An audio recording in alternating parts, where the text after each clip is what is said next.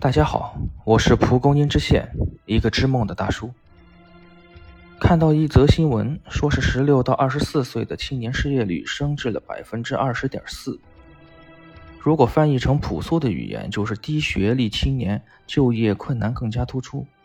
这部分青年一般从事门槛相对不高的专业技能工作，或者相对友好的制造业，或者是批发零售业，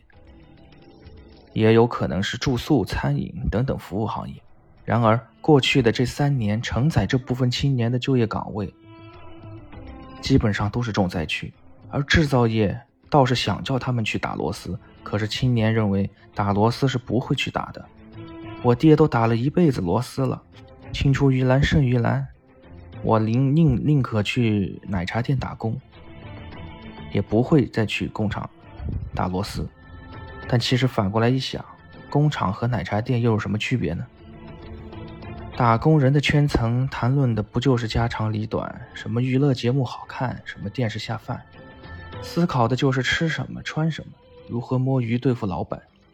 永远在为三斗米折腰。如果说这个是贫穷的主观原因，那么还有一个客观的原因，就是现在的资本收益大于了经济增长率，导致了贫富悬殊更大。其次呢，我还认为。有很大一部分是跟现在的环境原因有关系，尤其是个人原因。为什么七零八零后有很多优秀的，甚至是农村出身的人走向了社会的主要岗位，而九零后、零零后这种翻身的比例更加低呢？我们想一想，其实就是互联网的信息茧房，让阶层更加固化。茧房的茧就是破茧而出的茧。这批年轻人。可是互联网的原住民，真正影响了我们一生的事儿，在童年时期就两个因素，一个是原生家庭，一个就是媒体或者是你看到的书籍。假如没有出生在一个良好的氛围、有具备眼界的原生家庭里，那么我们平时小的时候还有一个渠道，就是阅读一些书籍或者接触一些媒体，因为媒体能够给到我们很多很多的信息。像我们，像我是八零后的，我们八零后在小学之前都是没有互联网的。九十年代思想开放了，能够接触到大量优秀的、自由的一些作品和书籍，而且作者本身的质量都很高。同时，购买书籍、订阅报纸也是不小的开支。如果是停留在温饱线的家庭，往往是舍不得去投入这些费用的，所以很多时候就拉开了差距。从小就拉开了差距，到后来有了互联网，比如早期出现的天涯论坛，这个论坛会出现大量的神帖，为什么？因为那个时候普通人的工资是两百块钱左右，而一台电脑可能是一万多甚至两万，而且上网的费用特别贵，所以发帖子的人都是拥有大量知识的精英阶层。就像知识在古代是贵族阶层的特权，是奢侈品，普通小农阶层是不可能接触到的。但是现在，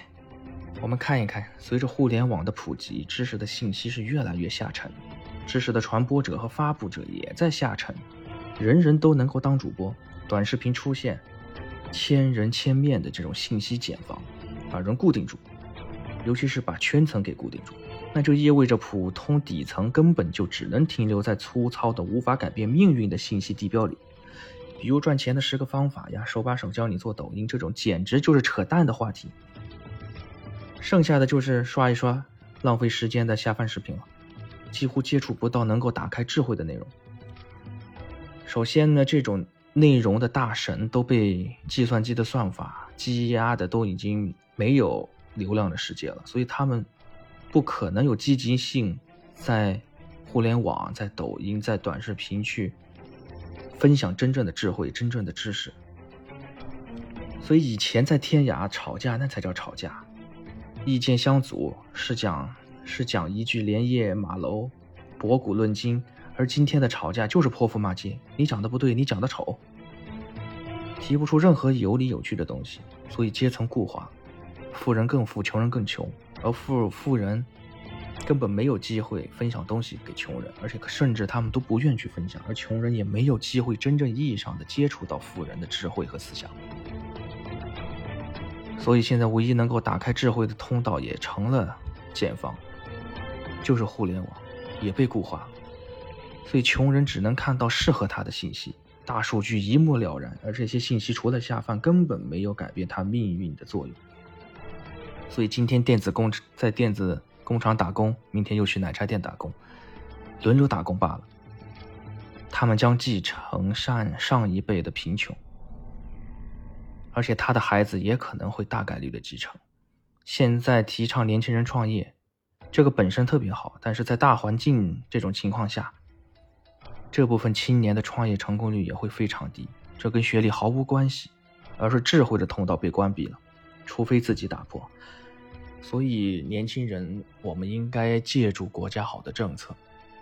我们应该去寻找什么是对的，什么是合适的。我们要拥有一个智慧的大脑。我们要去尝试去接触真正的知识，我们去接触真正的呃渠道，掌握真正的技能，而且要勇于打破，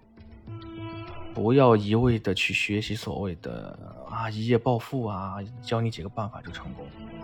要接触更多的人，要多看一看国家对我们青年人的政策，